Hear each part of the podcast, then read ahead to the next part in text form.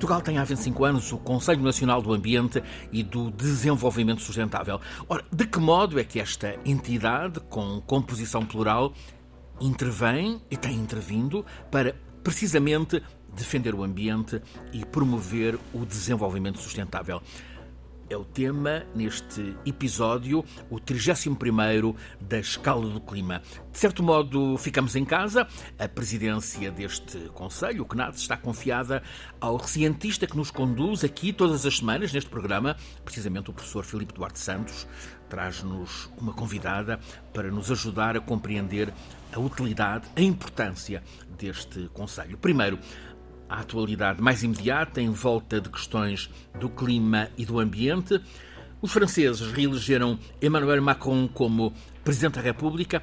Ora, o recém-eleito anuncia que este segundo mandato dele será uma revolução. Uma revolução na ação política uh, em relação ao primeiro. Macron fala de refundação da presidência francesa com um mandato de, palavras dele, invenção coletiva e aponta a planificação ecológica como pilar para esta metamorfose. Ora, professor Filipe Duarte Santos, eh, por agora o que temos da parte de Macron são palavras, mas esta expressão planificação ecológica soa como esperança. Sim, sem dúvidas. Uh, parece ser uma coisa ambiciosa, não sei exatamente o que é que ele Ele vai, vai importar esta ideia ao candidato da esquerda mais à esquerda, Jean-Luc Mélenchon, que durante a campanha, ele ficou na primeira volta com um resultado surpreendente, 22% dos votos, eh, e, e Mélenchon era quem falava na planificação ecológica, que ele agora recupera e anuncia que a transição energética e, a, e o ambiente são, são boas notícias. Eu penso que ele na segunda volta, o um, Macron na segunda volta uh, deu mais atenção, enfim, falou mais às questões ambientais e às questões da, proteção do ambiente, precisamente para, para conquistar esses votos mais claro. à esquerda de Mélenchon. Claro, precisava dos votos uh, verdes e da esquerda, mais à esquerda de uh, Mélenchon. Mais dois assuntos neste período, vamos chamar-lhe uh, de antes, da, antes do tema central. Primeiro, um estudo de cientistas britânicos, um estudo publicado naquela Bíblia científica que é a revista Nature, estamos a perder os insectos. É um problema, professor. Há quem, há quem ache que não haver insetos a, a perturbar o verão é um alívio, mas, mas, não, mas não é um alívio, não. Não, não, de modo nenhum. Não, os insetos são, são fundamentais, são uh, animais que estão uh, envolvidos na, na polinização ah, e, e no, no equilíbrio ecológico e uh, há o risco de, de, uma extinção de 40% das espécies nas próximas uh, décadas. É uma coisa que está muito bem documentada, sobretudo. É, na... é, uma, é uma quebra tremenda. 40% das espécies é uma coisa tremenda. Sim, e tem impactos também ao nível, enfim, daquilo que está mais uh, diretamente relacionado com com a vida humana, não é? Pensemos, por exemplo, nas abelhas, não é? Uhum. As abelhas um, que são essenciais para certas espécies eh, a fazer-se a polinização. É um problema que já está a ser sentido em Portugal? já está a, ser sentido em, em todo o mundo. Um, as amendoeiras, por exemplo, quer dizer, para nós, para se aumentar a, a produção de, das amêndoas, um, é, é, muito importante que haja, que haja abelhas, quer dizer, há produção de amêndoas sem, sem abelhas, mas uh, é necessário termos uh, abelhas, termos colmeias que são colocadas, e isso é uma coisa que se passa hoje em dia em grande escala no, no, no Alentejo, não é? devido aos amendoais que surgiram com o empreendimento do, do, Alqueva. Mas é, é interessante que é, é, um, é, um, bom exemplo para falar de uma coisa que é. Um, a sustentabilidade forte e a sustentabilidade fraca. Uhum. De que é que estamos a falar? Exato, a sustentabilidade forte uh, e é, é, a ideia uh, que é defendida na economia ecológica de que não é possível substituir o capital natural pelo capital humano. Uh, porque é insubstituível, não, não, não, não, não conseguimos substituir. A sustentabilidade fraca é uh, um termo que é usado mais uh, no âmbito da economia neoclássica, portanto, ou se, se preferir neoliberal, mas enfim, neoclássica, e é a ideia de que é possível substituir o capital natural pelo capital humano. E um exemplo disso, que por vezes se dá, é precisamente o das abelhas. É, na, na China, devido a, a uma menor eh, frequência de, de, de abelhas, as, as, abelhas escassearem, eh, acabaram por, eh, nos pomares de, de, de peras, no cultivo de, de, pereiras, acabaram por fazer a, a, a polinização manual. manual. Portanto, umas escadas, não é? Tinham o pólen numas caixinhas e iam a cada Bom, planta fazer, quer dizer, fazer o papel das abelhas. Mas uh, nos Estados Unidos, evidentemente, mais uh, voltados para a tecnologia, não quer dizer que a China não esteja agora a seguir exatamente o mesmo caminho, mas uh, resolveram então construir abelhas artificiais. Abelhas artificiais. Abelhas artificiais. E as primeiras tentativas deram umas abelhas bastante grandes, não é? Que não era muito uh, conveniente, não é? Mas estão a diminuir de dimensão e, e portanto, uh, abelhas portanto artificiais. as abelhas artificiais. Portanto, uh, isto é algo que, enfim, serve de exemplo, não é? é para, para, distinguir. É assustador. É interessante também mencionar que um dos principais inimigos da, das, das abelhas são os chamados neonicotinoides, uh, que são um, inseticidas uhum. uh, novos um, feitos à base de substâncias próximas da nicotina. Uhum. E já é agora estou a falar de nicotina, deixa-me contar uma história que, que penso que é interessante. Uh, de onde é que vem a palavra nicotina? Ora, nicotina vem de Jean Nicot, que era embaixador uh, da França, em, em Lisboa, uh, nos finais do século XV, e nessa altura uh, começou a ser cultivado tabaco pela primeira vez nos jardins do palácio que existia, onde é hoje a Embaixada de França, em Santos. É? em Santos ah, e foi o primeiro sítio na Europa onde se cultivou tabaco vindo do Brasil. Que é de resto um, um jardim belíssimo num, num, e, num Exatamente. E então a, a, Rainha de França, nessa altura, Catarina de Médicis, tinha umas grandes enxaquecas. E o, o embaixador de França em, em, em Lisboa lembrou-se que uh, já tinha, uh, enfim, uh, presidenciado as, as, propriedades extraordinárias do, do, do tabaco, lembrou-se de enviar uma caixinha com o tabaco para a França e ela agradeceu muito e aparentemente ficou um pouco melhor. E então de Nico veio o nome de nicotina, que é a substância ativa é? no, no tabaco, e esses, estes neonicotinoides são inseticidas feitos à base desta nicotina. Porquê? Porque a nicotina é muito mais agressiva para os insetos do que é para nós mamíferos. Eh, e, portanto, uh, utiliza-se certos inseticidas. Embora também seja nociva para os, para os mamíferos. Embora também seja, claro. tudo, depende enfim, do grau com que se consome, claro. etc. Mas uh, é, é, realmente muito uh, agressiva para as abelhas. a União Europeia conseguiu, em 1 de setembro de 2020, conseguiu proibir o uso destes inseticidas feitos à base de neonicotinoides mas alguns países ainda o utilizam ao abrigo de umas autorizações de emergência, mas há outros países, como os Estados Unidos, que continuam a utilizar estes neocotinoides. Embora a, causa do desaparecimento tão expressivo de tantas espécies de insetos tenha provavelmente outras causas para lá do, dos neonicotinoides. Sim, há, há várias coisas, como, por exemplo, enfim, um, uh, o uso de outras substâncias está claro. muito relacionado com, uh, com, com, com, substâncias que, que, que vão a intervenção ambiente, humana, é? claro. com a intervenção humana. Uh, também se pode dizer que as alterações climáticas poderão ter um impacto sobre isso, mas há, há, há, desequilíbrios, não é? Há desequilíbrios que se estabelecem na, na, na, nas cadeias, não é? nas cadeias ecológicas e que no caso de, dos insetos é porque depois tem a ver com a polinização, não é? Claro. É, é, essencialmente a polinização que está que está em causa.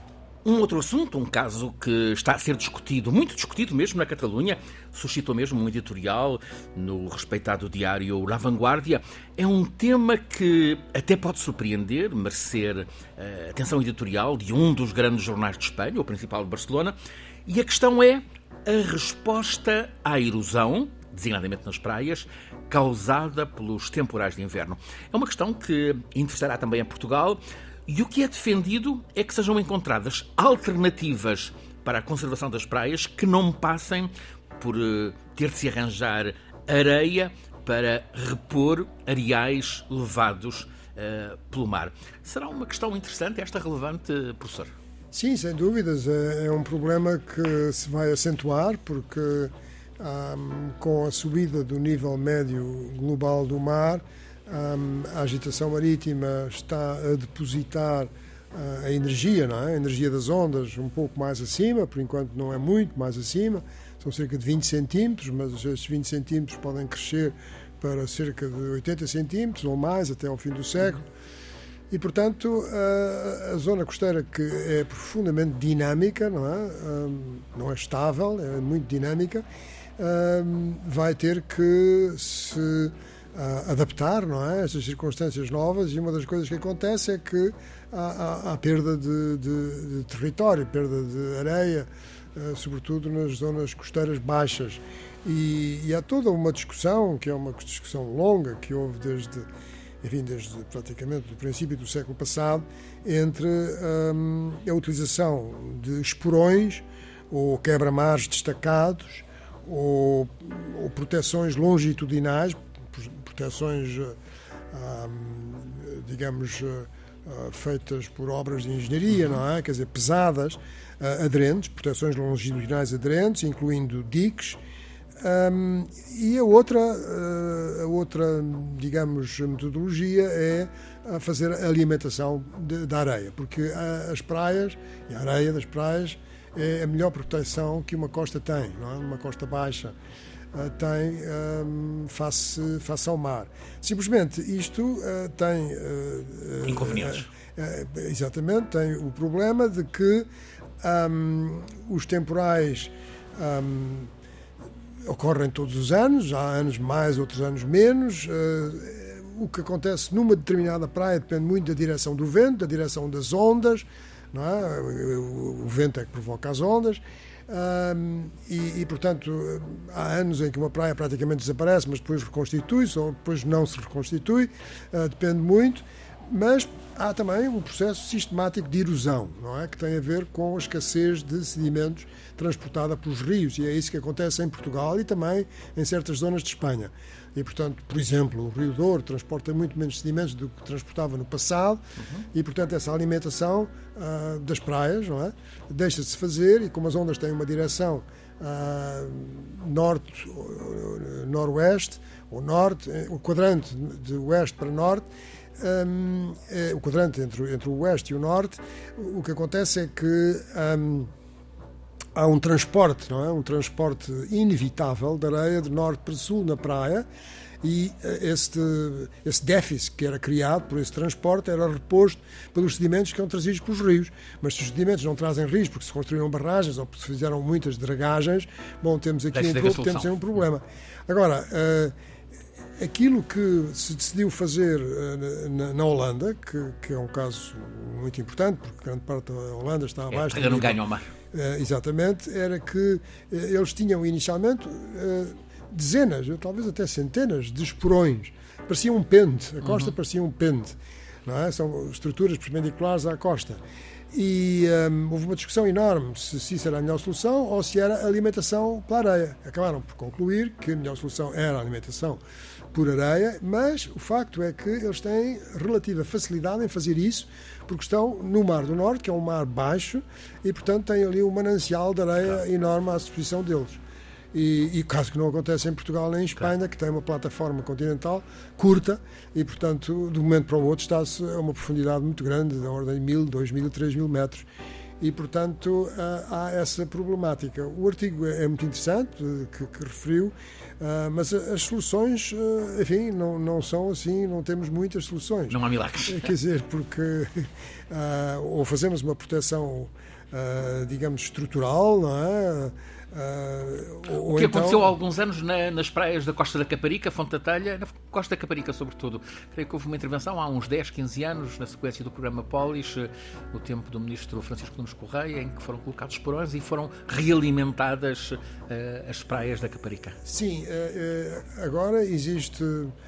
Bom, vem a talho foi-se mencionar que eu coordenei o grupo de trabalho do litoral, em que, em que foi proposto, em que eh, consensualmente que eh, a melhor política seria a da realimentação, eh, não obstante, em certos casos, ter que se fazer obras pesadas de proteção da costa, mas e, é essa política que está a ser seguida, isso foi feito no, num governo do era então ministro o engenheiro Jorge Moreira da Silva uhum Uh, mas essa política foi seguida uh, no, no, governo seguinte e está a ser seguida, e, e mas, como digo, há, há mais dificuldade, tanto em Espanha como em Portugal, em fazer este tipo de, de, de obras de defesa, porque as fontes de areia são, são, mais escassas. são mais escassas do que noutros países, como por exemplo a Holanda. Filipe Duarte Santos, professor catedrático da Faculdade de Ciências da Universidade de Lisboa, conduz-nos todas as semanas neste programa, A Escala do Clima. Este é o 31º episódio. E hoje entramos num dos seus lugares de trabalho, professor. É, o professor é presidente do Conselho Nacional do Ambiente e do Desenvolvimento Sustentável, no acrónimo CNAT. Vamos, hum, vai agora iniciar a celebração dos 25 anos de existência. É uma boa ocasião para sabermos o que é o CNAT, de que modo é que este Conselho age e é ouvido pelos decisores políticos para promover qualidade ambiental. O professor traz-nos uma convidada, sua colaboradora permanente neste Conselho. Quer apresentá-la? Sim, sim, tenho imenso gosto em, o fazer.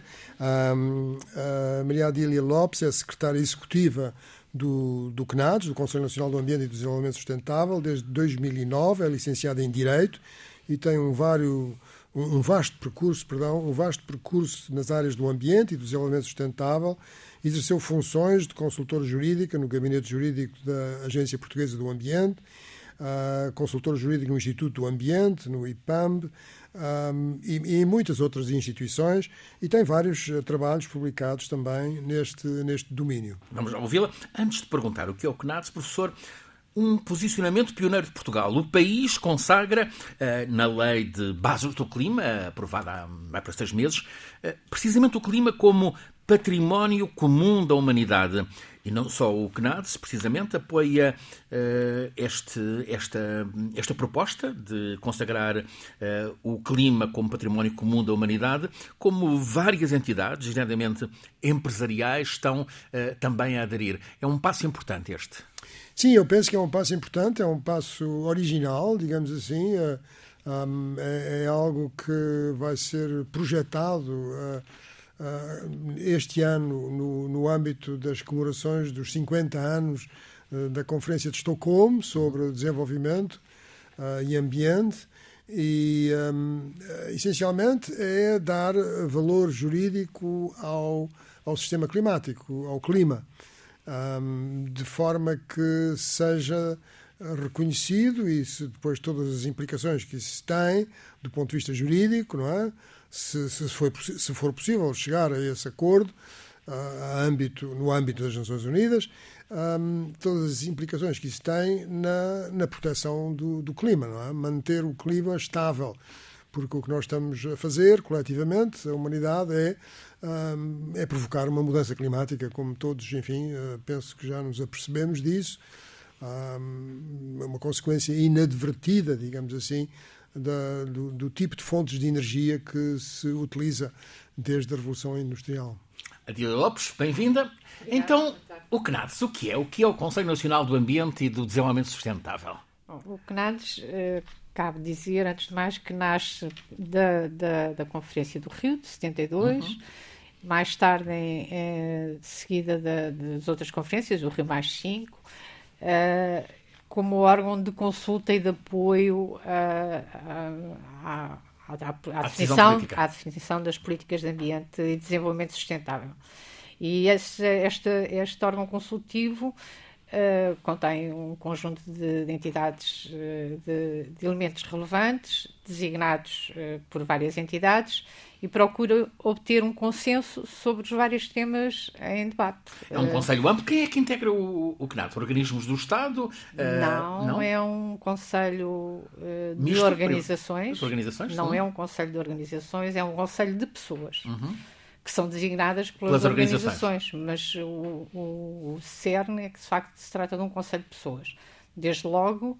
Peritos, uh, claro. Peritos, uh, pessoas com, com experiência na, na, na, área, com, com trabalho desenvolvido na área e que são indicados desde logo pelo governo, por exemplo, que indica entre seis e oito elementos do, e que exercem a sua função no CNADS, independentemente de terem sido ou não uh, indicados pelo governo.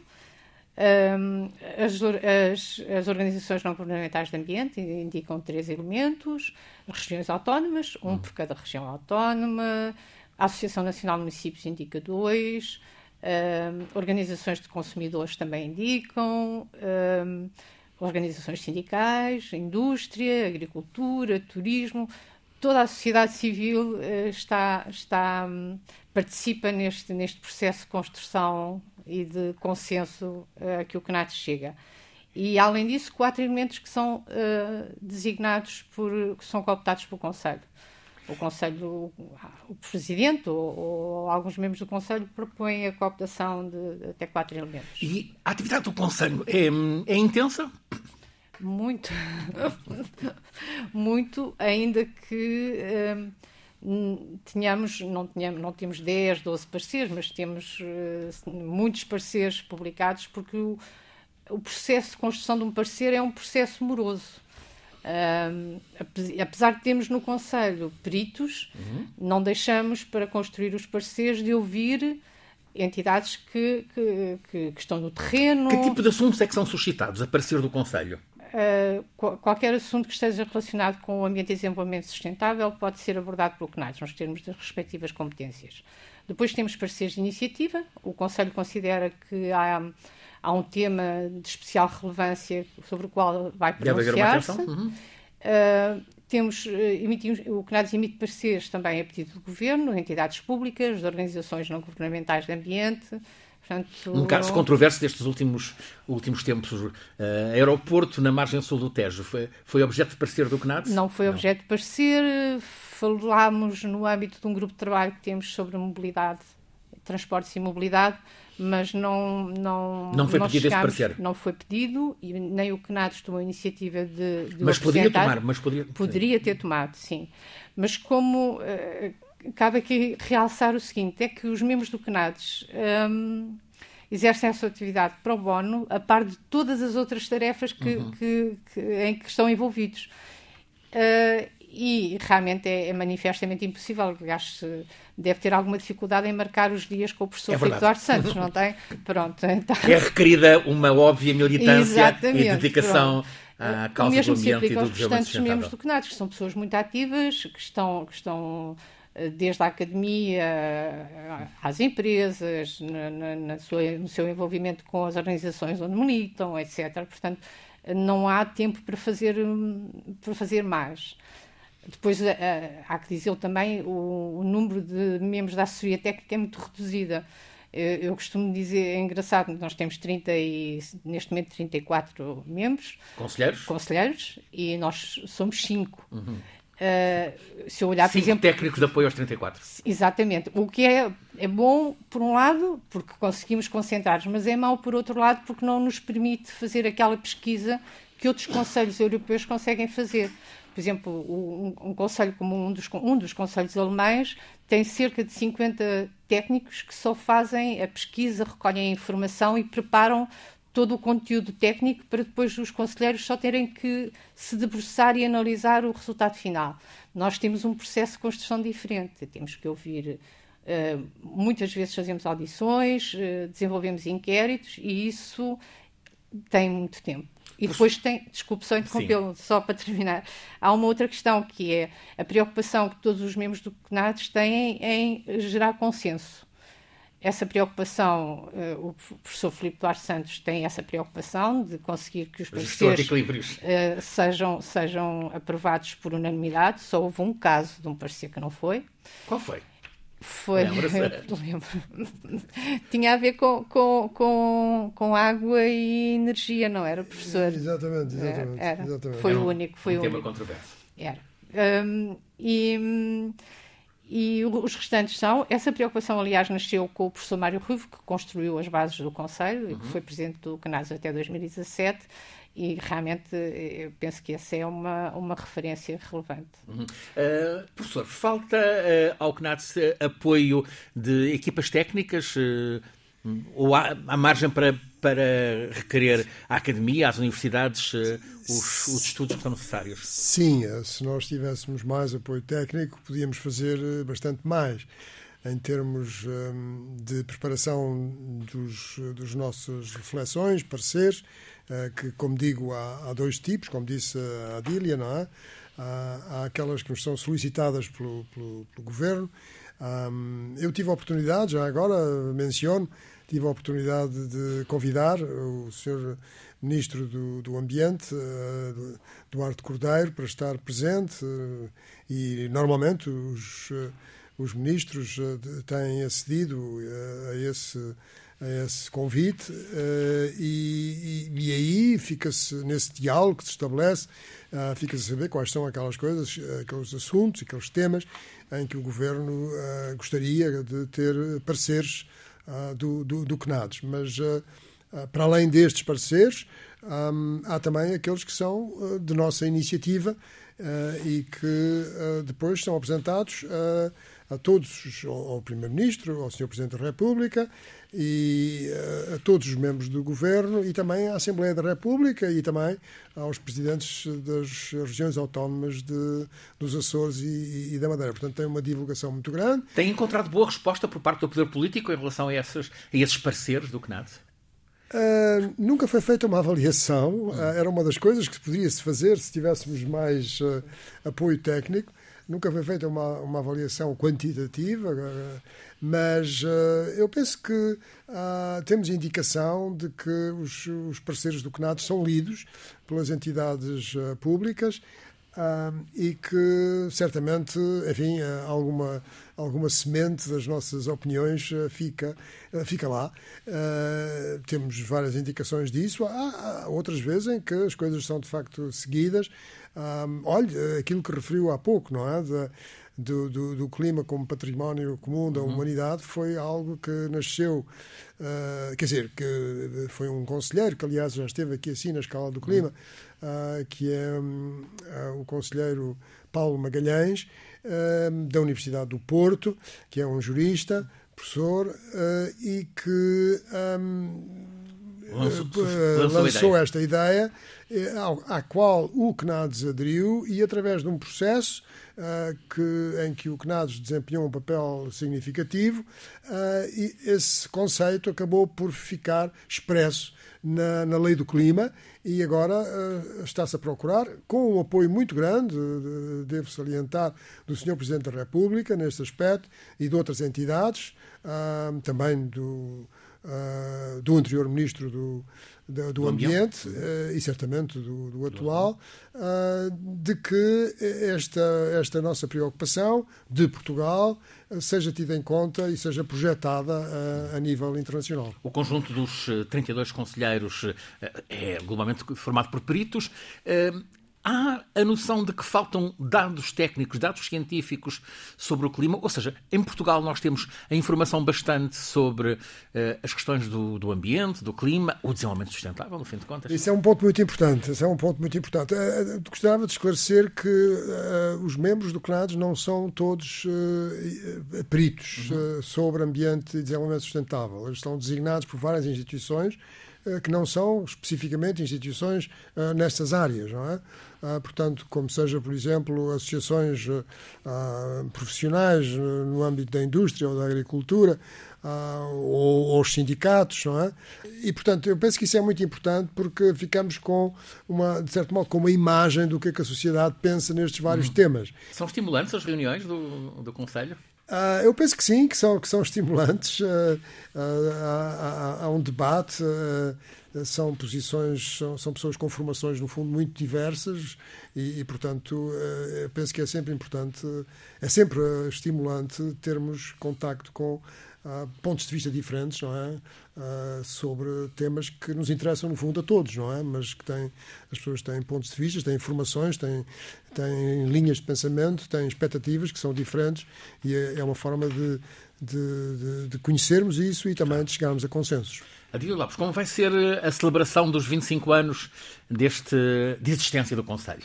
Eh, essa celebração inicia-se eh, já ainda, ainda neste primeiro semestre, esperamos nós, mas vai-se prolongar, porque o CNATS foi criado em agosto de, de, de 97, portanto vamos vai ter... ter vamos, exatamente, será até... Conferências? Eh? Sim, estamos a, vamos em princípio organizar um, um debate, um evento à margem da Conferência dos Oceanos, já em junho, no já final de junho? junho. Vamos, temos agendado uma conferência em setembro, em Lisboa, para debater o futuro também e as, os grandes desafios que se colocam também ao no, no, momento que todos, em, em, que o mundo se encontra, não é? E temos mais uma outra conferência agendada para Coimbra, ainda em data a, a acertar.